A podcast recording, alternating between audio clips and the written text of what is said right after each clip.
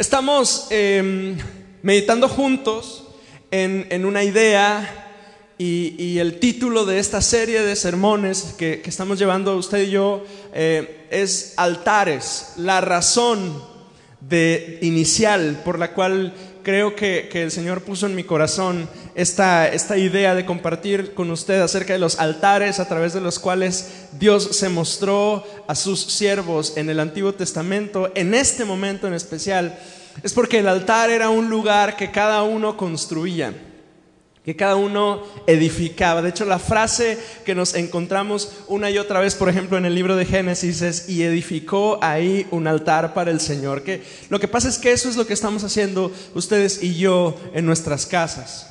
Estamos edificando un altar a nuestro Dios en nuestro hogar.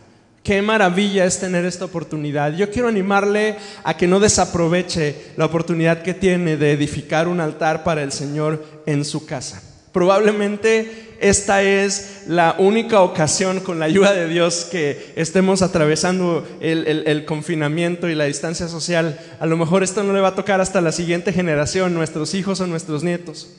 Aproveche esta oportunidad para construir un altar familiar, para edificar un lugar espiritual en el cual usted, su esposa, sus hijos, sus nietos puedan buscar al Señor en su hogar. Lo que pasa es que el cristiano no depende. Nosotros nos congregamos porque entendemos la bendición del compañerismo y de la comunión unos con otros. Pero nuestra vida espiritual depende de nuestra conexión personal con el Señor. Y en estos días en especial es 100% probado. Y yo quisiera animarle a que aprovechara estas semanas que nos quedan todavía de confinamiento para que de verdad busque al Señor, para que de verdad se acerque a Él confiadamente que podamos aprovechar este tiempo y nos encontremos con Él en ese altar que estamos edificando en nuestras casas. Un altar, decíamos desde semanas atrás, es un montículo de piedras, es una construcción elevada eh, eh, donde se celebran ritos religiosos tales como ofrendas y sacrificios. Generalmente era un lugar elevado, es decir, que estaba en una, en una montaña. Em, en la era de la iglesia nosotros le llamamos altar al lugar donde nos acercamos a postrarnos delante del Señor o a la mesa de la comunión. Em, los altares son memoriales del el encuentro que el hombre y la mujer de Dios tuvieron en ese lugar. Entonces no solo es el, el objeto de piedras, es lo que representa para el hombre y la mujer de Dios que tuvieron un encuentro con Él. Es un lugar de sacrificio, es un lugar de transformación, es un punto de definición en la vida de los hombres y las mujeres de Dios. Además, como vamos a ver el día de hoy, de hecho, un altar es un lugar difícil de entender porque a menudo representa una crisis para quien está ofrendando. Eh, la primera semana hablábamos acerca de Noé y le llamábamos al, altar de Noé el altar de la nueva oportunidad. Nuestro Dios es un Dios que nos da una y otra vez nuevas oportunidades. A eso le llamamos gracia. Gracia es un concepto cristiano que representa el amor de Dios para sus hijos, mediante el cual ofrece oportunidad y ocasión para reenfocar nuestro camino, para redirigir nuestras vidas y esa oportunidad Dios la ofrece gratuitamente. No hay una cuota que usted y yo podamos cubrir ni un pago que seamos capaces de solventar. Por eso es que le llamamos gracia, porque es gratis. Nuestro Dios es un Dios de gracia y de nuevas oportunidades y el altar de Noé representa el lugar en el que Dios nos da una nueva oportunidad de reiniciar de redirigirnos. La semana pasada hablábamos de Abraham, así cortito, Abraham. Su nombre todavía no es cambiado en el pasaje que leímos la semana pasada. Eh, su nombre significa Padre enaltecido y él se encuentra con Dios en el capítulo 15 de Génesis, en el que llamamos la semana pasada el altar de la promesa. La mayoría de nosotros definimos la palabra promesa en términos de despecho o de decepción. Muchos de nosotros hemos, eh, eh, tenemos historia tras historia de personas y momentos eh, a quienes amamos y que nos prometieron cosas que después no nos cumplieron. De hecho, la, palabra promesas, de hecho la decimos con de, de manera despectiva. No, no, hombre, tú eres puras promesas. Sin embargo, en la relación de Dios con la humanidad redimida, uno de los mayores regalos que Dios nos puede dar a ti y a mí, de hecho, son sus promesas. La naturaleza de las promesas es que están exentas de las circunstancias cambiantes. Cuando Dios se presenta con Abraham, le otorga promesas. Promesas para él, para su hijo, a quien aún no conoce, quien es prácticamente imposible que nazca, porque en este momento decíamos la semana pasada que Abraham tiene 85 años, creo que dijimos la semana pasada. Pero además le da promesas para sus nietos y para sus descendientes. Con 400 años de antelación, Dios le ofrece un vistazo de lo que va a pasar con su familia. Este es el altar de las promesas. En el altar de las promesas, no puedo garantizar que tú esperes, perdón, eh, eh, que lo que tú esperes va a llegar, pero sí puedo decirte que un encuentro con Dios en el altar de las promesas redefinirá nuestra visión, levantará nuestra cabeza y nos dará un vistazo de los planes que Dios tiene para nosotros, porque sus planes son mejores, sus promesas son mejores y su visión para nosotros es mejor. Hoy quiero invitarte a que abras tu Biblia conmigo en Génesis capítulo 18, por favor.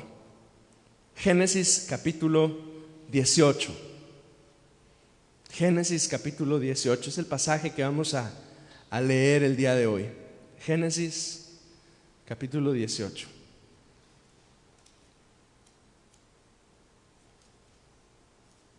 Dice el versículo 1 y en adelante.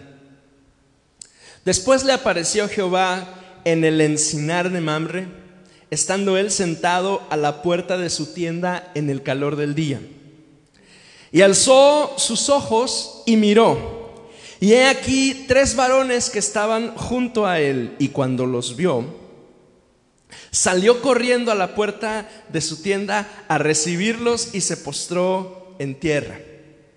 Y le dijeron, eh, estoy brincando hasta el versículo 9, vaya conmigo al versículo 9. Y le dijeron, ¿dónde está Sara, tu mujer? Y él respondió, aquí en la tienda. Verso 10, entonces dijo, de cierto volveré a ti. Y según el tiempo de la vida, he aquí que Sara tu mujer tendrá un hijo. Y Sara escuchaba a la puerta de la tienda que estaba detrás de él. Y Abraham y Sara eran viejos de edad avanzada y a Sara le había cesado ya la costumbre de las mujeres. Se rió pues Sara entre sí, diciendo, después que he envejecido, tendré deleite siendo también mi Señor ya viejo. Entonces Jehová dijo a Abraham, ¿por qué se ha reído Sara diciendo, ¿será cierto que he de dar a luz siendo ya vieja? ¿Hay para Dios alguna cosa difícil? Al tiempo señalado, volveré a ti y según el tiempo de la vida, Sara tendrá un hijo. Y en este capítulo nos encontramos a Dios prometiéndole un hijo a Abraham.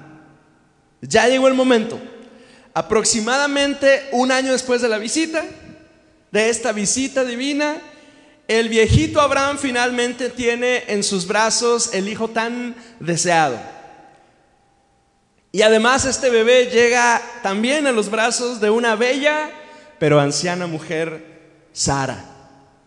Y el hijo crece.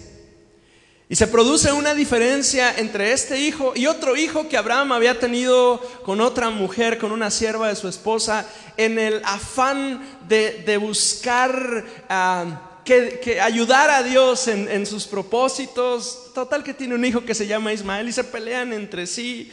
Finalmente cuando nace este hijo y crece a este otro hijo lo corren de la casa de Abraham y le dan bendición también, pero, pero ya no es parte de la familia. Pero la razón por la cual Ismael y su mamá se van de casa es porque Isaac es el hijo de la promesa.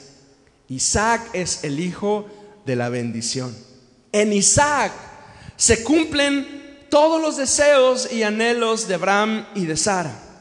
Ahora, imagínalos criando a un hijo, que es prácticamente su, su nieto, sino que su bisnieto.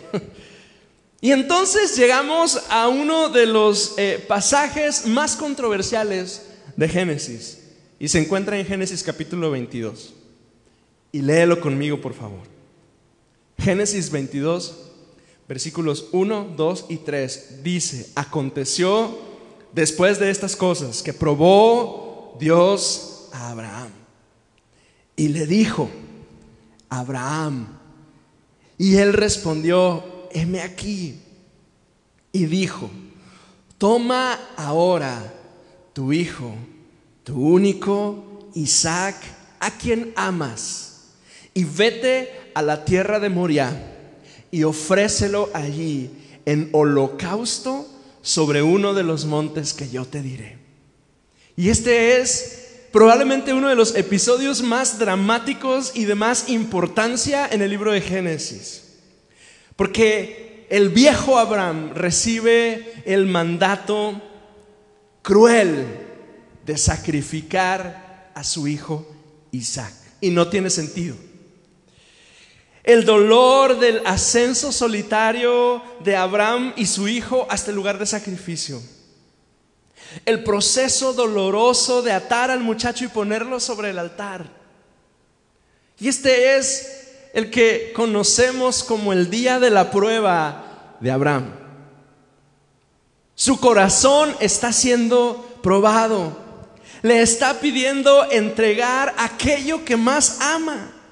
Está probando su confianza en la promesa. Hace unos cuantos capítulos que se nos da el relato en el cual Dios le cambia el nombre a Abraham, que significa padre enaltecido, y le pone el nombre de Abraham, que significa padre de multitudes. Con ese cambio de nombre Dios transforma las circunstancias de Abraham, pero al Dios pedirle que entregue a su hijo, le está pidiendo que ponga en peligro esa nueva identidad que él ha recibido de parte de Dios.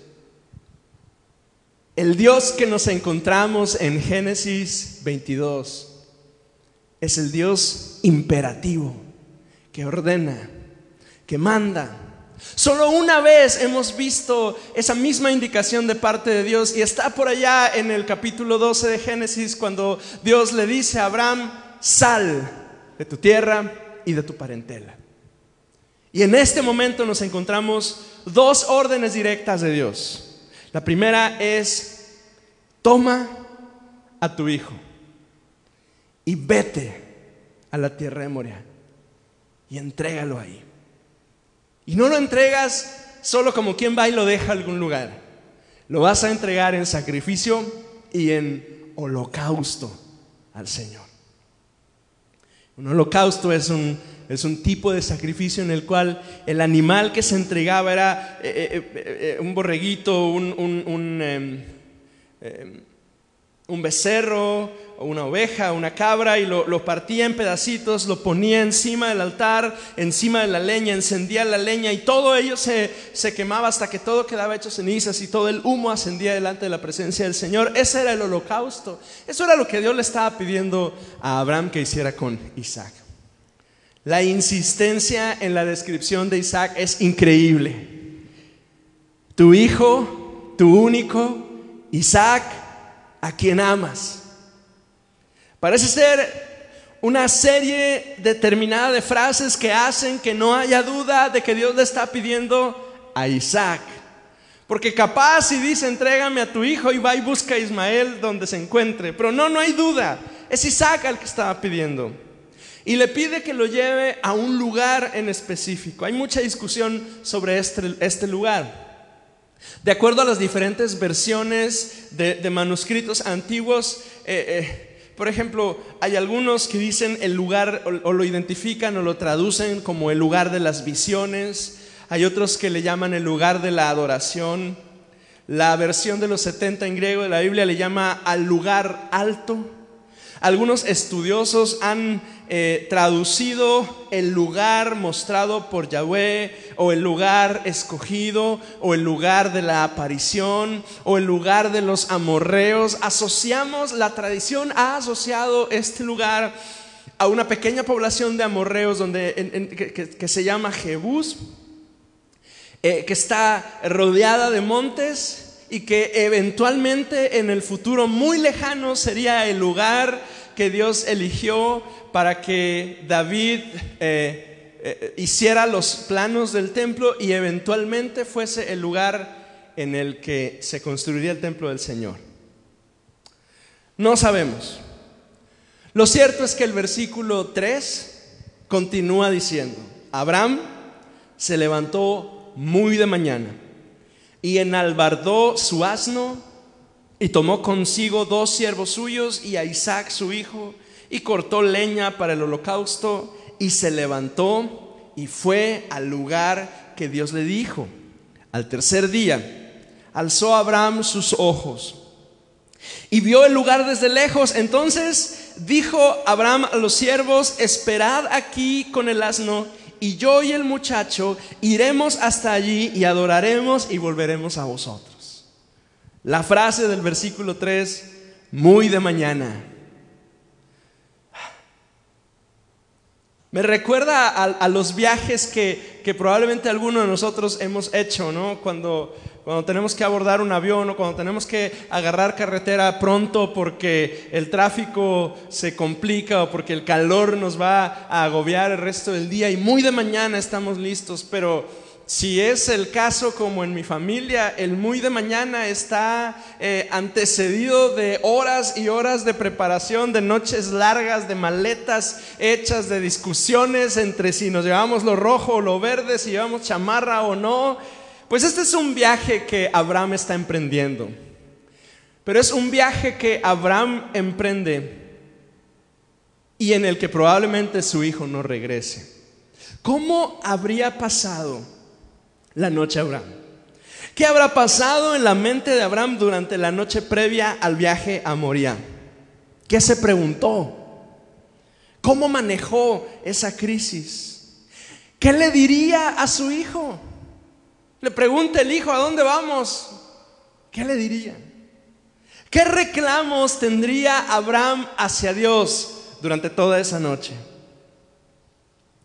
Ahora, me encanta que el versículo 5 las acciones están descritas en plural, como una comunidad. Los verbos que se mencionan en el versículo 5 son, esperad aquí, y yo y el muchacho observé, iremos, adoraremos y volveremos. Él nunca está pensando enfrentar esa crisis solo, así como tú y yo no estamos hechos para enfrentar las crisis solos. Abraham dice, vamos a ir y vamos a regresar. Además, de acuerdo a lo que dice Hebreos capítulo 11, versículos 17 en adelante, observe lo que dice. Dice, por la fe Abraham, cuando fue probado, o sea, en este día de Génesis 22, cuando fue probado, ofreció a Isaac. Y el que había recibido las promesas ofrecía su unigénito. Habiéndosele dicho, en Isaac te será llamada descendencia, pensando que Dios es poderoso para levantar aún de entre los muertos, de donde en sentido figurado también le volvió a recibir. Hebreos nos dibuja la posibilidad de que Abraham asuma la resurrección de Isaac para que le acompañe de regreso. Verso 6 de Génesis 22, y tomó Abraham la leña del holocausto y la puso sobre Isaac su hijo. Y él tomó en sus manos el fuego y el cuchillo y fueron ambos juntos. Entonces habló Isaac a Abraham su padre y dijo, este es el, tipo de preguntas que los padres no queremos escuchar de nuestros hijos.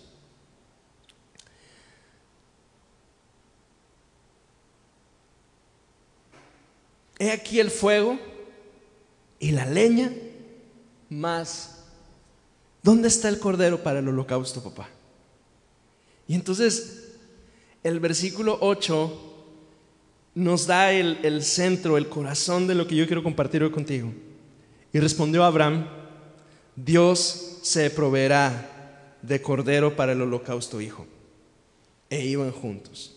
Distinguimos que este momento es especial entre Abraham y Dios, pero podemos, podemos vernos reflejado en el sufrimiento de Abraham al atender la solicitud de Dios de entregar a su hijo. Imagina a Abraham tomando en sus manos un cuchillo como un cuchillo de carnicero bien afilado, listo para cortar el cuello de la víctima del sacrificio.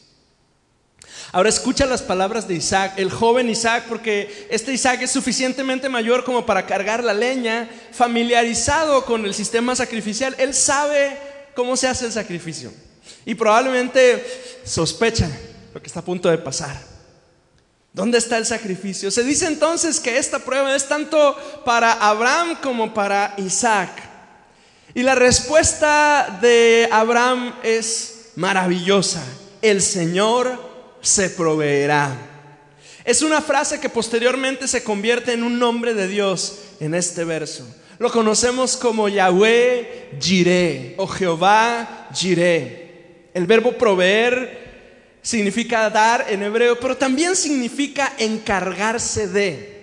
Entonces, el mejor sentido de esta frase cuando Isaac le pregunta a Abraham, su papá, ¿dónde está el cordero del sacrificio? La mejor manera de traducir esta frase es, Dios se va a encargar de esto. Quizá esa es la mayor declaración de fe que podemos hacer tú y yo en un momento de crisis. No buscamos soluciones ni respuestas, no buscamos justificaciones teológicas o racionales, simplemente frente a la crisis confiamos que Dios se va a encargar de todas las cosas. Es que el problema es que solemos encargarnos nosotros y somos buenos para buscar soluciones, respuestas, argumentos, pero siempre hay un punto en la vida del hombre y la mujer de Dios en que nos encontramos en la encrucijada y no podemos encargarnos. Pero, pero si Dios se encarga, entonces estará bien hecho. Y yo puedo decidir obedecer aún y que mis sueños se derrumben porque sé que Dios se va a encargar. Versículo 9. Y cuando llegaron al lugar que Dios les había dicho, edificó ahí Abraham un altar y compuso la leña y ató a Isaac su hijo y lo puso en el altar sobre la leña. Y extendió Abraham su mano y tomó el cuchillo para degollar a su hijo. Entonces el ángel de Jehová le dio voces desde el cielo y dijo, Abraham, Abraham.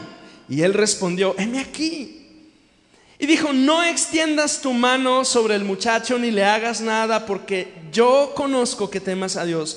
Por cuanto no me rehusaste tu hijo, tu único, entonces alzó Abraham sus ojos y miró y he aquí a sus espaldas un carnero trabado en un zarzal por sus cuernos y fue Abraham y tomó el carnero y le ofreció en holocausto en lugar de su hijo y llamó a Abraham el nombre de aquel lugar Jehová Por tanto se dice hoy en el monte de Jehová será provisto.